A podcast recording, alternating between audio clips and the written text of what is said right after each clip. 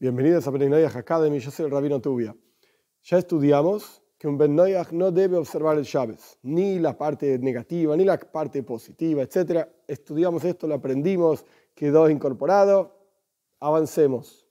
En el mismo lugar en el Talmud, donde dice que un Ben Noyaj no debe observar el Shabbat, dice también que un Ben Noyaj, Bas Noyaj, Ben significa hijo, se refiere a un hombre. Bas significa hija, se refiere a una mujer no debe estudiar Torah. ¿Por qué esto es así? El Talmud trae dos ideas.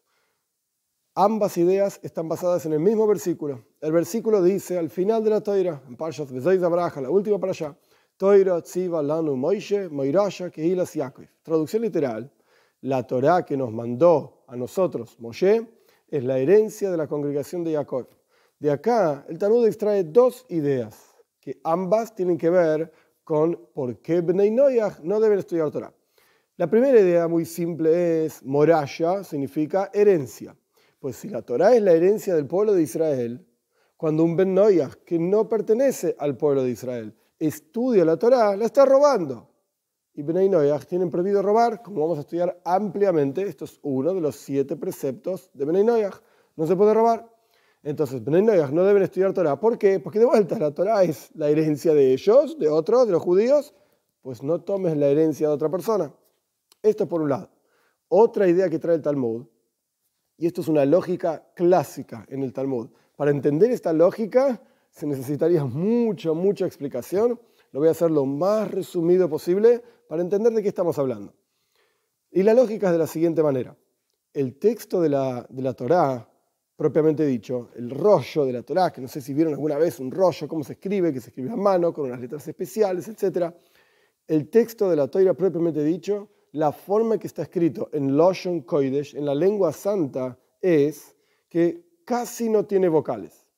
El lenguaje propiamente dicho, hebreo, Loshon Kodesh, la lengua santa, no tiene vocales. Las vocales en general son puntitos que se agregan abajo de las letras excepto algunas excepciones, por ejemplo, la letra Yud suena como I, la letra Vov a veces suena como O, a veces suena como U, son algunas vocales, pero por ejemplo la A o la O no están directamente, no están escritas en el texto, sino que se, se simbolizan a través de unos simbolitos, valga la redundancia, de puntitos abajo de las letras. Esto por un lado. Por el otro lado, a veces nuestros sabios recibieron como tradición desde Moshe en el monte Sinai, o sea que esto Dios mismo lo entregó, que ciertas palabras se pueden leer de diferentes maneras. Y a partir de cómo uno las lee, por un lado, por el tema de, los, de las vocales, vocales, como uno lee las vocales.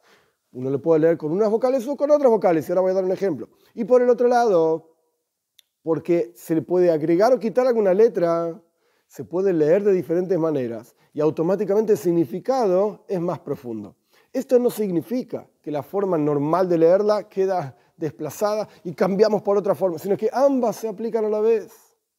Entonces nuestros sabios dicen, la Torah que nos mandó a nosotros Moshe, Moirasha, es una herencia, mm, no leas Moirasha, herencia, sino Meoirasa, comprometida el pueblo de Israel es como si fuese el novio y la Torah es como la novia.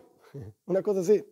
Entonces, si la Torah está comprometida con el pueblo de Israel, ¿cómo te vas a casar? ¿Cómo se va a casar la Torah con otro? ¿Cómo va a venir, una persona que no es del pueblo de Israel y estudiar Torah? Está sacando la comprometida del pueblo de Israel. Entonces, cosa que también está prohibida para Bnei Noyach. Entonces, o estamos hablando de un robo, o estamos hablando de una relación que no corresponde, intimidad, etcétera, etcétera, sea cual fuera la forma, esto es lo que explica el Talmud de por qué Bnei Noyach no deberían estudiar Torah. Ahora, ¿esto terminó acá? No, para nada. Hay muchísima más profundidad y muchísima más explicación para entender qué sí estudiar y qué no estudiar, y cómo, y cuándo, y dónde, y cómo sacar conclusiones, etcétera, etcétera, que Dios mediante, a partir de ahora, vamos a comenzar a explicar.